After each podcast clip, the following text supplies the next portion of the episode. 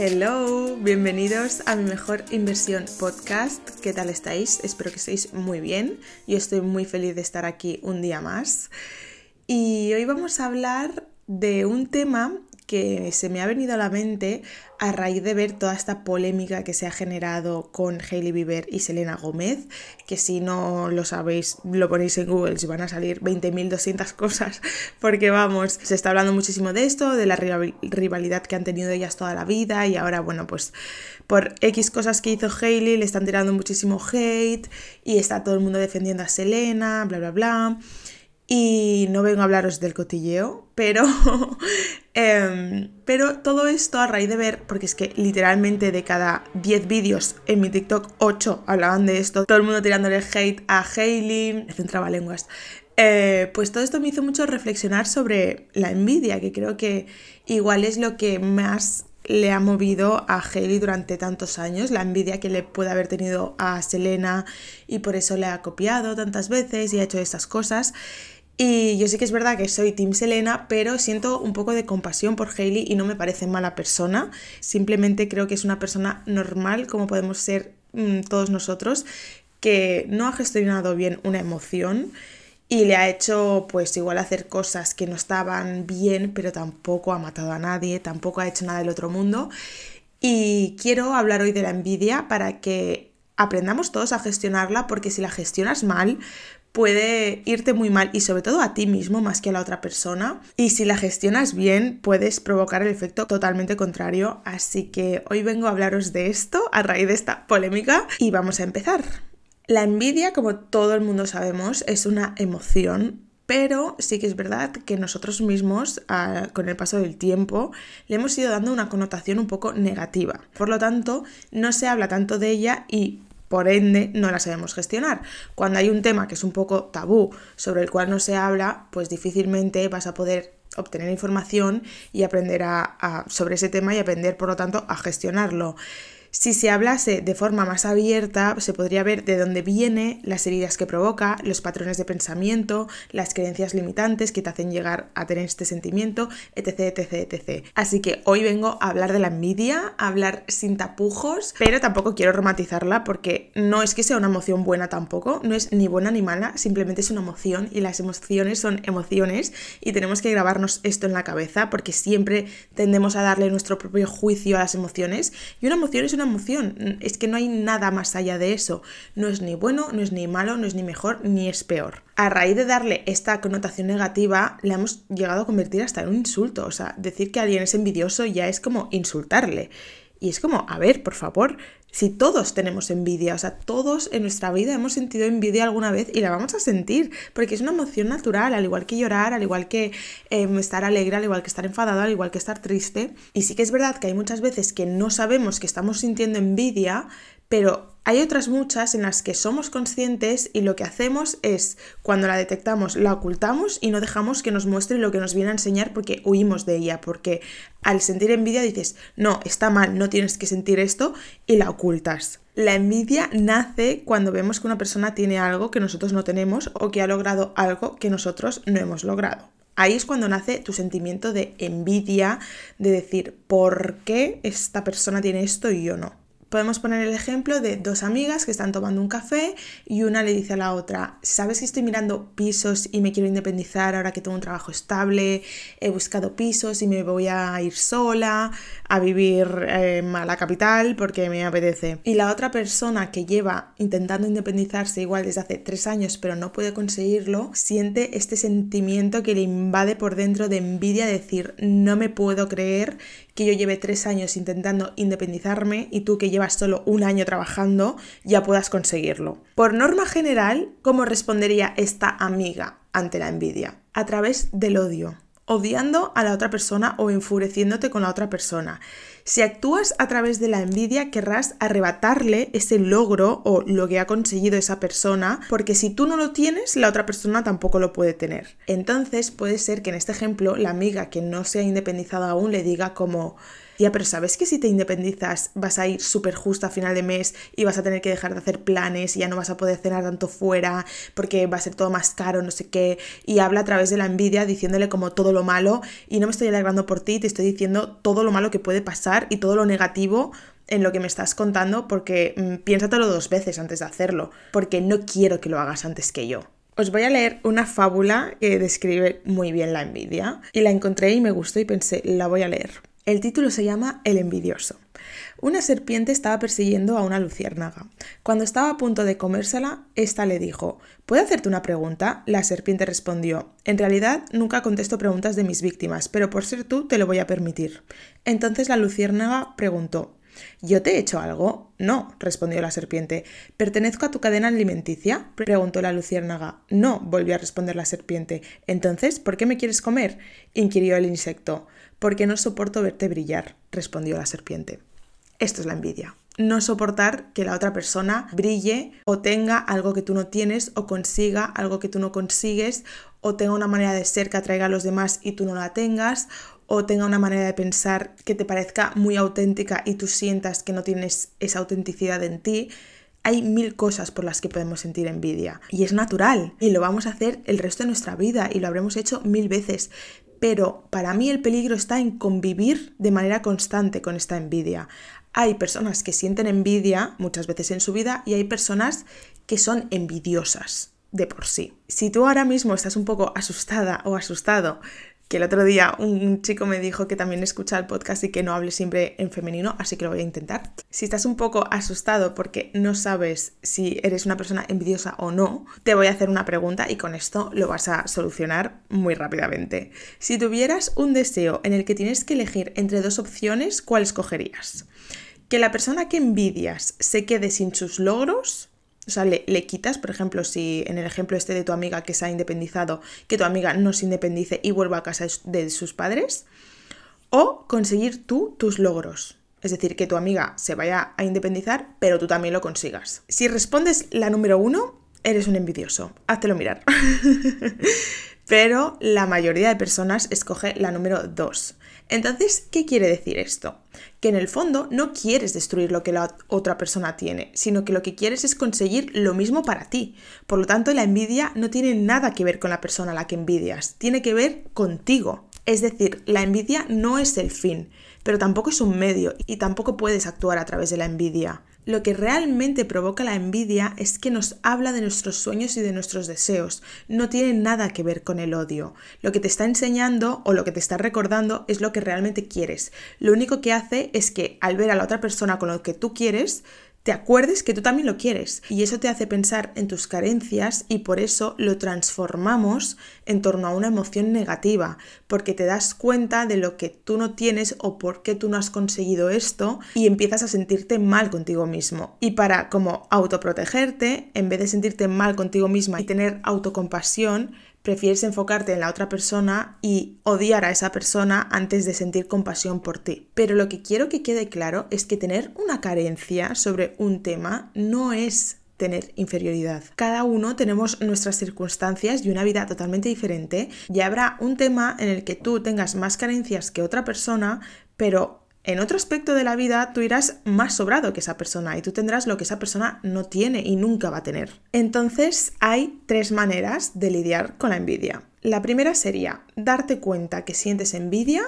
pero pasarlo por alto te da igual y quieres actuar a través de ella atacando a la otra persona. Por ejemplo, la típica chica de tu clase que es guapísima y le tienes una envidia que te mueres porque la encuentras guapísima y divina y te parece perfecta y lo que quieres es fastidiarle porque todos los chicos van detrás de ella y vas a empezar a hablar mal de ella, vas a decir que no es tan guapa, que en verdad es un poco estúpida, que todo lo que tiene de guapa lo tiene de tonta, vas a incluso hay gente que puede crear no sé, rumores falsos sobre esa chica, vas a intentar joderla porque estás envidiosa. El punto número dos sería que no te estás dando cuenta que estás sintiendo envidia porque lo estás justificando con hechos o con palabras que salen de la boca de la otra persona. Por ejemplo, ponte que estás con una amiga y esa amiga te dice que mm, tiene novio, que está súper enamorada, que acaba de conocer a un chico y hace dos meses que lo dejó con su pareja. Tú llevas tres años soltera queriendo tener novio y aún no lo has conseguido y piensas, pero esta chica acaba de salir de una relación, no ha pasado el duelo que se tiene que pasar y ahora qué hace enamorándose. Entonces tú igual le contestas desde la envidia y le dices algo como, tía, pero estás yendo muy rápido y lo que rápido empieza, rápido acaba, ¿eh? Y esa persona, al ver que tu comentario está bastante fuera de lugar porque no te estás alegrando por ella y simplemente estás sintiendo envidia, pues te contesta un poco rebotada también. Entonces igual te contesta algo como, mira, no es mi problema que tú sigas soltera, yo me he enamorado y punto. Entonces tú vas a usar eso que te ha dicho para fortalecer tu teoría de que esta persona es que es mala tía y no se merece lo que tiene y vas a justificar como tu envidia a través de eso. No que tú sientes envidia porque ella tiene novio y tú no tienes novio. No, no vas a reconocer eso, vas a justificarlo diciendo, es que me da igual que tenga novio o no, es porque es estúpida y, es mala persona y yo qué sé, y te inventas lo que sea y justificas tu envidia a través de esta manera, pero no la estás reconociendo. Y la tercera opción sería la opción sana, la opción correcta, reconocer que tienes envidia, no juzgarte y saber que está llegando esta emoción y este sentimiento para recordarte lo que quieres y te viene a dar como ese empujón que te falta para ponerte las pilas y conseguirlo, transformándolo, como digo yo, en gasolina para conseguir lo que quieres, porque si esta persona lo ha conseguido, yo también puedo conseguirlo. Entonces, estas serían las tres maneras de sentir o lidiar con la envidia. La primera sería darte cuenta que tienes envidia, pasarlo por alto y actuar a través de ella. La opción número dos sería no darte cuenta que estás sintiendo envidia porque lo estás justificando con hechos o palabras de la otra persona que salen la mayoría de veces provocados por tu misma reacción. Y la tercera opción sería la opción correcta, entre comillas, que es reconocerlo, no juzgarte y ponerte las pilas y usar esa envidia como gasolina para conseguir lo que tú quieres. Pero a raíz de esto sale una nueva pregunta que es ¿por qué tengo envidia? ¿De dónde viene? ¿Cómo nace la envidia? Para mí hay otras tres formas de o tres raíces de dónde viene la envidia. La primera sería que tengo un deseo y alguien lo consigue antes que yo. Por lo tanto, eso me da envidia. Vamos a usar un ejemplo parecido como el anterior. Ponte que tu amiga tiene novio y tú no tienes novio. Pues en la opción número uno, tu amiga tiene novio antes que tú, por lo tanto, sientes envidia. El punto número dos es que siento que no estoy en igualdad de condiciones porque no tengo los mismos recursos que esa otra persona por la cual estoy sintiendo envidia y esto me enfurece y me hace estar en este sentimiento de envidia con esta persona. En el ejemplo que hemos mencionado, podría ser un es que claro, ella es 20 veces más guapa que yo, entonces no estamos en igualdad de condiciones y es normal que ella siempre tenga novios antes y todos los chicos le vayan detrás porque yo soy fea. Y el punto número 3 nace a raíz de que solo te fijas en todo lo malo que tienes y en lo inferior que te sientes y no te fijas en todo lo que ya has conseguido o todo lo bueno que tienes. Que en este ejemplo podría ser un es que yo nunca he tenido novio encima. Recapitulemos, ¿por qué tengo envidia? Puede ser porque tengo un deseo y alguien lo consigue antes que yo, mi amiga ha conseguido un novio antes que yo. Puede ser porque siento que no estoy en igualdad de condiciones y no tengo los mismos recursos y esto me enfurece. Es que claro, ella es más guapa, entonces me da envidia. O puede ser porque solo me estoy fijando en todo lo malo que tengo y no me estoy fijando en lo bueno. Es que yo no he tenido novio nunca y ella siempre tiene novios, es que no puede ser. Por eso también siempre hablo de vivir en abundancia y hacer ejercicios para ponerlo en práctica, porque cuando empiezas a vivir en abundancia y a verlo todo de otra manera, te resuelve todos los dramas de tu vida y te hace ver todas las cosas de otra manera. Porque no siempre vives pensando en lo que quieres, como por ejemplo, quiero un novio, no vas por la vida pensando, es que quiero un novio, vas al cole y quiero un novio, vas a trabajar y es que quiero un novio, o vas a pasear al perro y piensas, es que quiero un novio. Pero ¿cuándo te acuerdas de que quieres un novio, cuando te entra este sentimiento de envidia, cuando de repente te das cuenta de que hay una persona que lo ha conseguido y tú aún no lo has conseguido. Entonces dices, ¡Ah! es verdad, es que yo quiero novio y esta persona lo ha conseguido antes que yo. ¿Qué rabia me está dando? La envidia llega para recordarte tus deseos. Te está diciendo, oye, estás muy cómoda y así no lo vas a conseguir. Espabila. Y en este ejemplo tan ridículo de querer novio, puede ser un vale, pues si quiero novio igual tengo que salir más de casa porque estoy todo el día en mi casa, me he acomodado un montón, me da pereza hacer planes, me da pereza socializar y entonces igual tienes que tomar este mensaje como diciendo, claro, es que si no salgo de casa no voy a conocer a chicos como esta amiga mía ha conocido a este chico, por lo tanto, oye, voy a espabilar porque si realmente quiero conseguir novio me tendré que esforzar, no me va a caer del cielo. Lo mismo con el ejemplo de independizarse. Oye, pues igual tengo que ahorrar más y estoy gastando todo mi dinero en comprarme ropa y mi amiga que ha ido haciendo hormiguita hormiguita lo ha conseguido más rápido porque se ha esforzado más, pues voy a coger este sentimiento y lo voy a transformar en ponte las pilas porque si realmente este es tu sueño y cuando otra persona lo consigue a ti te duele es porque realmente lo quieres y entonces te has de esforzar en conseguirlo. Esfuérzate. La envidia provoca dolor y el dolor provoca furia. Y la furia hace que hagamos comentarios hirientes, como he dicho antes, y eso hace que la persona que lo reciba no entienda nada porque no es su culpa y por lo tanto puede ser que conteste mal o hable mal o se enfade. Y todo esto acaba provocando un montón de malos entendidos y perdemos a muchas personas o muchas personas nos pierden o perdemos muchas oportunidades o, o hay muchos conflictos que se podrían evitar a raíz de no saber gestionar bien la envidia. Porque si actúas a través de la envidia, aparte de no usarla como gasolina y no acercarte más a tus metas, no solo te va a provocar eso, sino que va a provocar el efecto contrario. Si tú eres una persona envidiosa que está constantemente actuando a través de la envidia, sintiendo odio hacia, hacia, los demás, furia, intentando fastidiarles, intentando joderles y que pierdan lo que han conseguido, a ti te va a entrar una desmotivación inmensa y te va a provocar sentirte inferior y empezar a cavar un propio pozo y eso nunca te va a acercar a conseguir lo que la otra persona ha conseguido y tú quieres conseguir. Hay otra fábula que está, em, la escuché hace mucho tiempo, no tengo el texto aquí, pero realmente mm, no nos damos cuenta, pero hay personas que son así y creo que es un problema y creo que estas personas han de trabajar mucho en dejar de actuar a través de la envidia. Y la fábula dice que había una vez un señor que era muy amargado y siempre estaba de mal humor y era muy envidioso y era la típica persona que se ve que no es feliz, ¿no? Y se encontró una lámpara mágica, la frotó, apareció un genio y le dijo, te concedo un deseo y puedes pedir lo que tú quieras, pero a tu vecino de lo que pidas le caerá el doble. Así que piensa bien qué quieres pedir. Entonces ese señor empezó a pensar, ostras, ¿y qué puedo pedir? Vale, y si pido un millón de euros, no, claro, porque entonces a mi vecino le llegarán dos. Mm, y si pido tener 100 vacas, no, claro, porque entonces mi vecino tendrá 200. Y de repente dice, ah, ya sé, quiero perder un ojo. Y el genio le contesta, ¿estás seguro que quieres perder un ojo?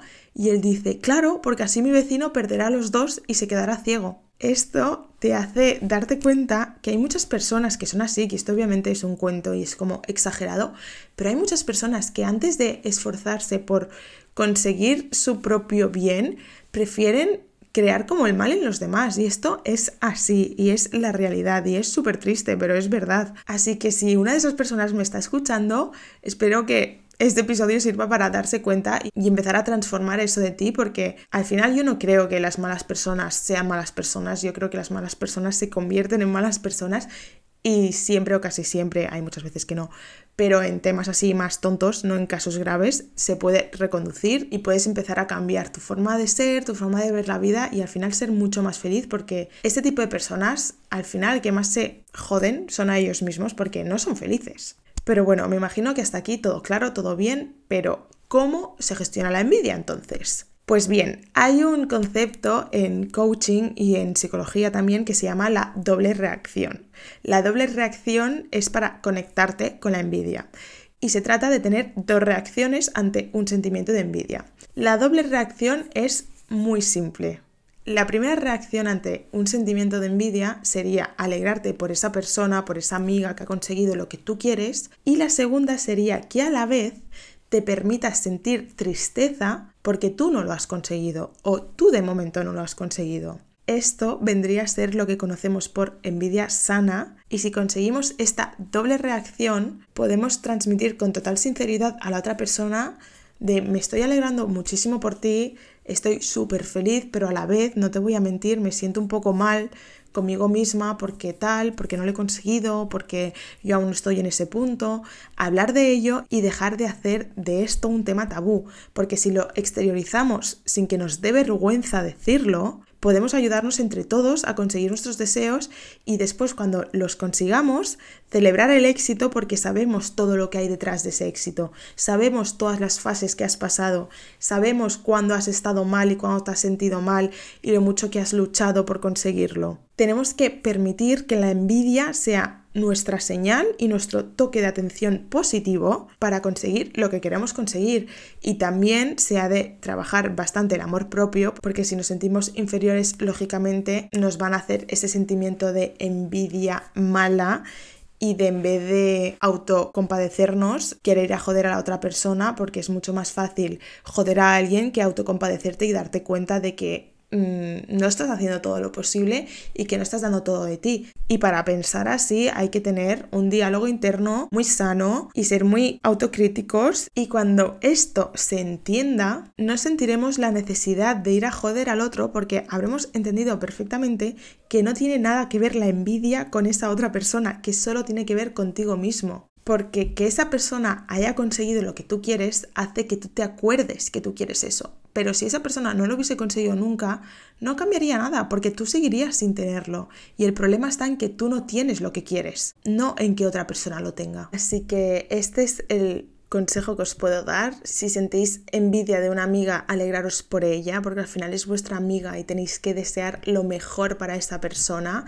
Y si sentís envidia de una persona que no conocéis, como el ejemplo de la chica de clase, aunque desees su vida, su manera de ver la vida, de expresarse, su energía, su vibra, su trabajo, da igual. Eso te está dando una pista y lo tienes que transformar en admiración sobre esa chica y decir, oye, si me llama tanto la atención esto de esta persona es porque yo igual también me quiero convertir en eso, igual también tengo que hacer un trabajo para conseguir ser esa versión de mí que, que me gusta. Igual te está diciendo que estás con unos malos hábitos o que no estás siendo fiel a ti misma y que no te estás reconociendo y estás admirando a otra persona y tú en verdad quieres ir por ese camino, pues trabaja para ir sobre ese camino. Y para trabajar en ello, como os he dicho antes, tenéis que trabajar la abundancia y para trabajar la abundancia hay que trabajar en la gratitud. Y cuando te sientes plena, sientes que no necesitas nada más, que eres suficiente y que todo lo que tienes también lo es. Y esa es la verdadera felicidad. Que por ejemplo no necesites comprar y comprar y comprar y tener que poseer mil cosas para sentirte completa porque sientes que ya estás completa completa o sentirte completa cuando te compras algo o cuando posees algo que te dure un día y después te vuelvas a sentir mal. Yo he sentido envidia muchas veces a lo largo de mi vida,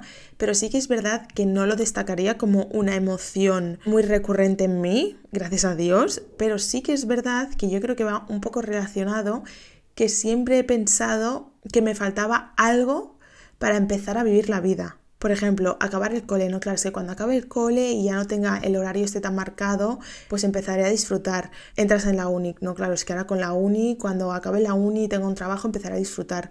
No, claro, ahora en época de exámenes, cuando acabe época de exámenes y ya no tengo que estar estudiando 24/7, empezaré a disfrutar.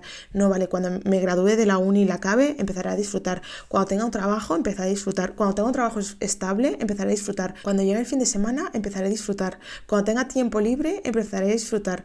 Cuando consiga independizarme, empezaré a disfrutar. Cuando tenga mi piso propio, empezaré a disfrutar.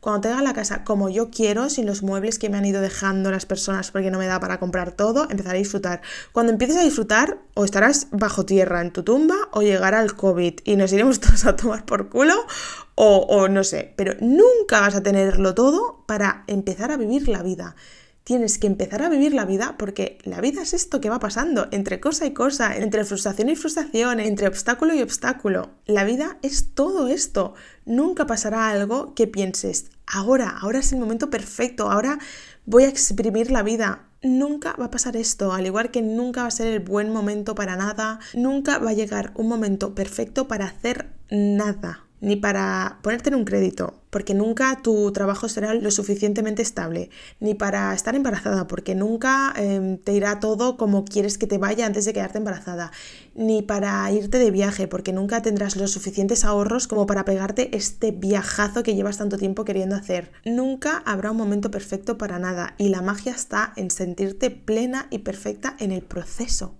porque la vida es un proceso no es un momento. Yo cada vez más estoy en este mindset, ¿no? De vivir el presente y de ser consciente y pensar en las cosas que hago y disfrutar del momento y todo esto que ya sabéis. Y yo antes no era así, yo he cambiado mucho también. Y hay muchas cosas que me han hecho llegar a esta conclusión y día a día voy mejorando y dándome cuenta de emociones que tengo y reacciones que tengo que no debería tener o, no les debería dar tanta importancia, perdón, porque tenerlas siempre se tienen y no pasa nada. Y algo así reciente de lo que yo me he dado cuenta, que os pueda dar un ejemplo, porque me gusta poneros ejemplos para que veáis que a mí me pasan cosas que nos pasan a todo el mundo, es como yo hace un año que me he independizado, pues lo más reciente que tengo en mi vida, en, o sea, un cambio grande, ¿no? Es vivir sola.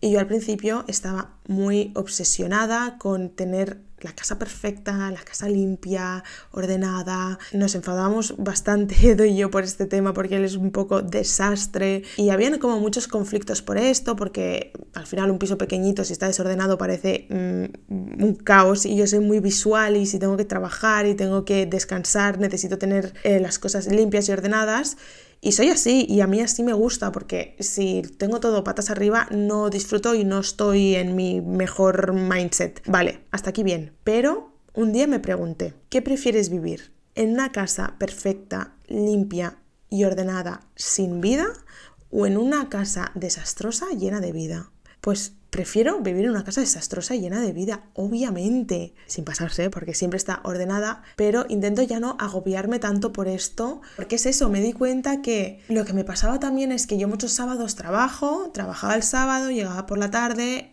Mm, siempre tengo planes y siempre tengo cosas que hacer y cumpleaños y amigos que ver y cosas para no estar en casa. Entonces el sábado yo no llegaba hasta mi casa hasta por la noche después de cenar seguramente y el domingo era el día de limpieza porque es el único día que estamos en casa, Edu y yo, como para limpiar, ¿no? Entonces tenemos que limpiar y perdíamos prácticamente todo el domingo limpiando y después me sentía un poco como mm, de mal humor porque sentía que había perdido como el domingo o gran parte del domingo o el fin de semana mm, y no no, sabría cómo explicaros, pero estaba un poco como de mala leche por no. Pues porque igual me apetecía irme a una terracita a tomarme mi aperitivo y no lo, y no lo hacía nunca porque los domingos era día de limpieza, ¿no? Y cuando detecté como este problema y me di cuenta, pues le pusimos solución. Igual la solución es hacerlo todo entre semana poquito a poquito y no dedicárselo un día a la limpieza. Igual la solución es contratar a una persona que te ayude con la limpieza. Igual la solución es, en vez de hacer toda la casa del tirón, hacer un día la cocina, un día el baño, un día tal. Igual la solución es que un día yo haga una mitad y al día siguiente él haga otra mitad. Pueden haber mil soluciones, pero lo importante es cómo detectar el problema que aunque pueda parecer muy tonto, porque ya me diréis qué problema más tonto, es detectar lo que, lo que está siendo un patrón recurrente, como decía al principio, porque esto era algo semanal y ahora la bolita es muy pequeña, pero si la bolita se va haciendo grande, grande, grande, grande, puede convertirse en un problema más grande, ¿no? Recordar que todo este trabajo de crecimiento personal y de conseguir ser tu mejor versión es un trabajo que se hace día a día y que siempre hay cosas que mejorar y no se han de mejorar por nadie, ni por ninguna moda, ni, ni por nada, se ha de mejorar por ti, porque cuanto más te conoces, mejor sabes gestionar tus emociones y mejor sabes tomar las decisiones que te van a hacer más bien a ti. Y por lo tanto, todo empieza a ser más llevadero, más fácil y mejor. Así que espero que os haya ayudado este capítulo y os haya sido útil. Y nos vemos la semana que viene con un nuevo episodio y os mando un besazo muy grande.